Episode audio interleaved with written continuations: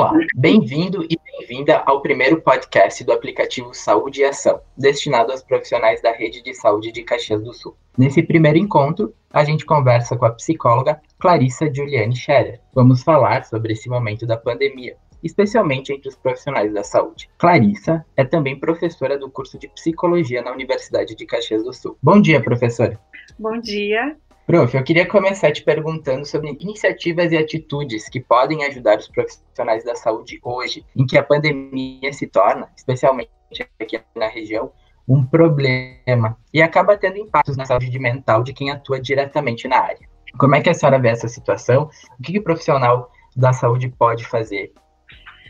Bom, então, primeiro eu gostaria de agradecer o convite, né, de poder estar aqui uh, tentando contribuir, enfim, com essas reflexões é, acho que nós temos que pensar com muita, com muita atenção né, nos profissionais, porque eles podem garantir os profissionais da saúde neste momento, porque é, eles garantem uma segurança né, para toda a sociedade. Uh, e, claro, estão muito vulneráveis a essa condição, a essas, a, a essas uh, adversidades né, que nos impõem a, a, a, pandemia e o isolamento social neste, neste momento. Né?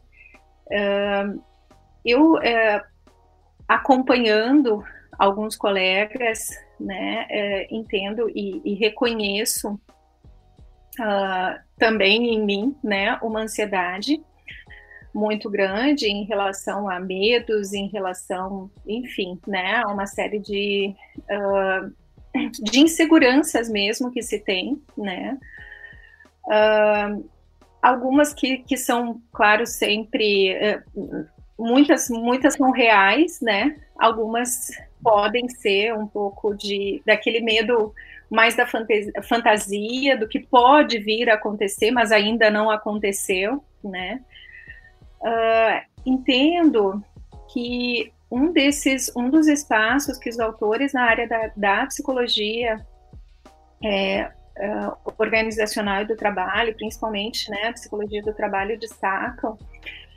que é uma, uma um, um recurso uh, importante que nós estamos perdendo nos últimos tempos é a interação com os colegas, é a, a, o, o, o poder dividir com os colegas, né, esses, uh, uh, esses anseios, né, que naturalmente estão tão presentes, né, num contexto de trabalho e que agora, neste momento, estão muito mais exacerbados. Então, uh, nós, nós viemos passando por esse processo de, de, de individualismo, né, de cada um muito, muito fechado no seu espaço. Então, essa, é, estamos perdendo, né, com o passar do tempo, essa, é, essa interação mesmo, né, diminuindo essa interação. E agora, claro, em função do isolamento, isso fica ainda muito mais, uh, de certa forma, até uh, autorizado ou exigido, né, esse, esse distanciamento dos, dos seus pares, dos seus colegas. Então, uh, entendo que é muito importante se buscar recursos, né, se buscar alternativas uh, para tentar essa interação. Então, uh, tem grupos de colegas né, que estão, na, como eu digo, na linha de frente do combate à Covid, das áreas uh, de, uh, de diferentes profissões da área da saúde, e o que eu percebi é que eles espontaneamente estão pedindo, né? Então eles dizem: será que vocês poderiam gravar áudios uh, para nós ouvirmos a voz de vocês? Hoje o dia foi muito difícil, né? Trabalhar, hoje o, o dia foi muito pesado e seria muito bom poder ouvir a voz de vocês, né? Então, buscar esses recursos eu acho que, são, que é importante, né? Tentar. Uh, já que nós não podemos né, ter uma proximidade maior, mesmo que estejamos trabalhando num mesmo local, muitas vezes, né, uh, mas temos ali o uso da máscara, que não nos permite ver o rosto da, né, do nosso colega, nós temos o, o, enfim, né, às vezes não podemos dar aquele, aquele abraço de bom dia ou de despedida, mas que possamos uh, pro, achar, né, uh, alternativas para tentar manter esse contato Uh, principalmente com aqueles que sabem o que nós estamos passando, né? Porque às vezes, uh, mesmo que nós tenhamos uma, uma, boa rede de apoio enquanto profissional, né? Tenhamos a família, tenhamos amigos, uh, mas é às vezes fica difícil por essa, por não ter a identificação, eles não saberem exatamente o que está acontecendo. Então, poder ter um espaço de troca entre os colegas, né, pode ajudar a amenizar. Claro que não é o, né, nunca vai ser, porque as, adversidades são muitas, mas acredito que possa amenizar, né, um pouco dessa, dessa ansiedade, desse enfim, né, de todo esse conjunto aí de, de sensações que nós estamos vivendo nesse momento. Prof, uh, a gente traz que a empatia é um elemento importante no atendimento à saúde, né? A, benefícios clínicos, especialmente em alguns estudos que indicam como ela é importante.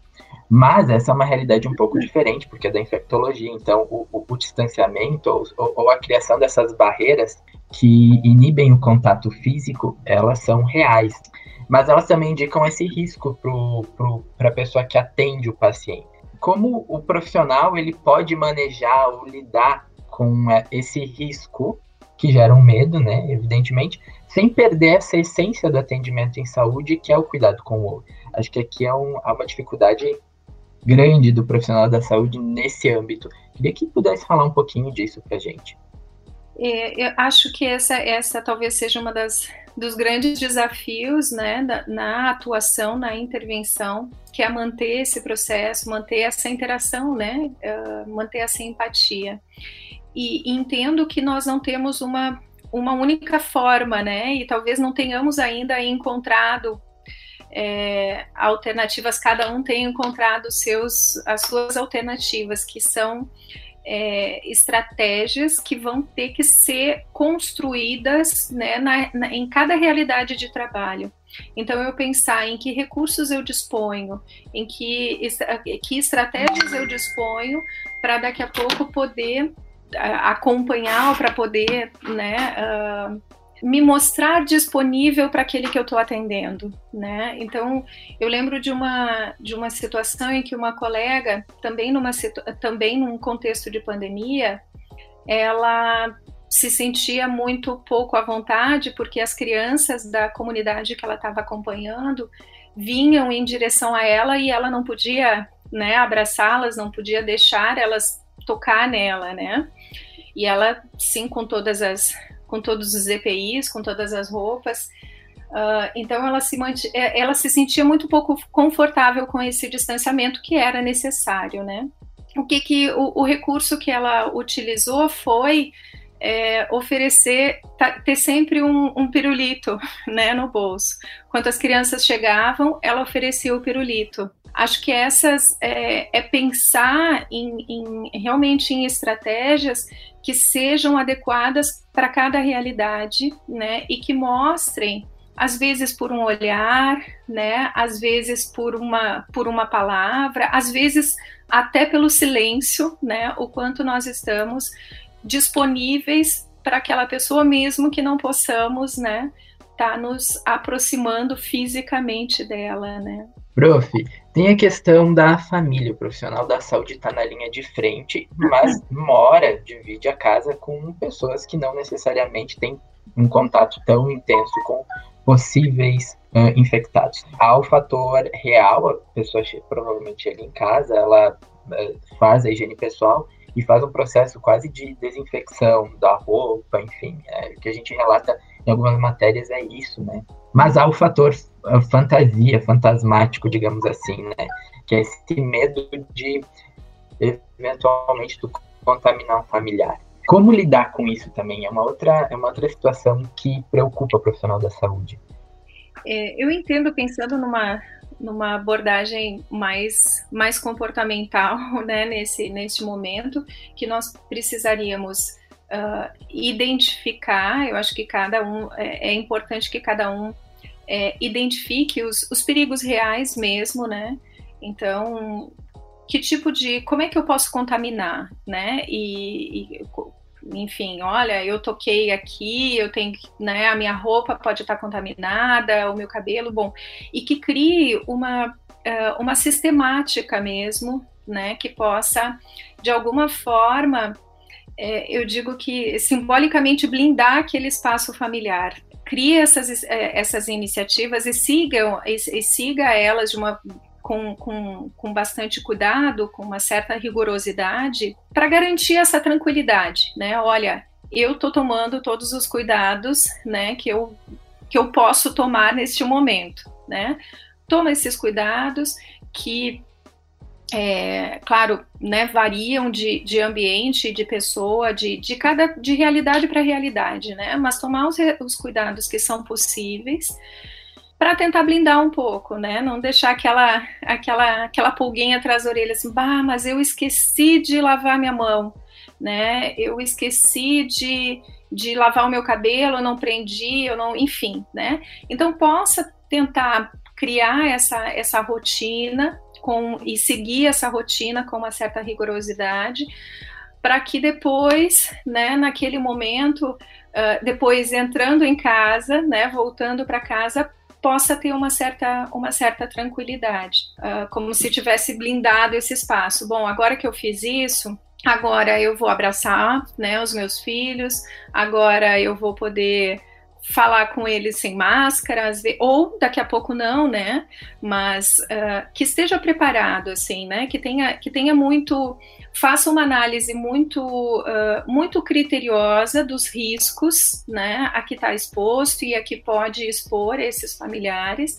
E, e que pense, então, em estratégias para cuidar disso, dentro daquilo que lhe é possível, e siga elas com uma certa rigorosidade, Feito isso, bom, a partir da, né, agora eu tomei os cuidados, agora eu vou relaxar e agora eu vou curtir um pouco e aproveitar, né, o, essa, essa interação, né, que é muito importante até para que a pessoa se sinta uh, renovada, né, para seguir, para continuar tendo as suas uh, enfrentando esse desafio, né? Prof, a gente espera muito um período de pós-pandemia, né? A gente não sabe quando ela vai chegar.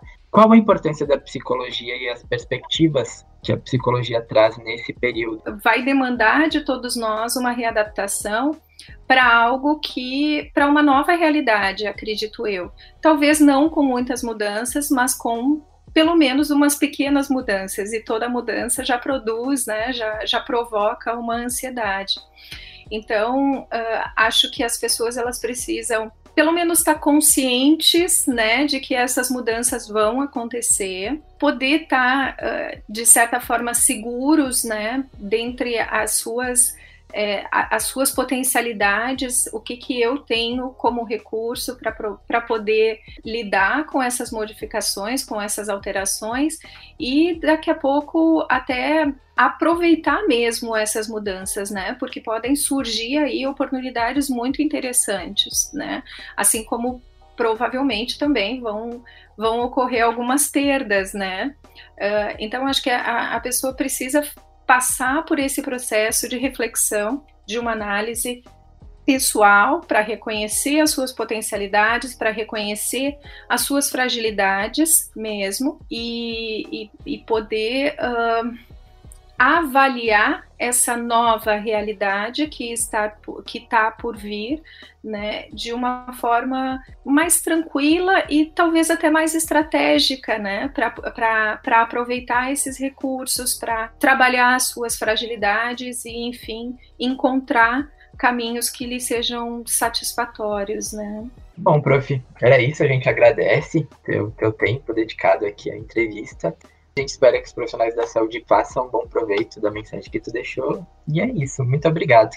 Eu que agradeço novamente a oportunidade, né, de, de poder pensar e, e quem sabe, né, uh, poder discutir mais com, com, com os colegas e com a sociedade de uma forma em geral, porque, como eu disse, acho que são uh, precisamos todos nós estar uh, cuidando desses profissionais que podem garantir o bem-estar de todos. Né? Tá bem. Muito obrigado.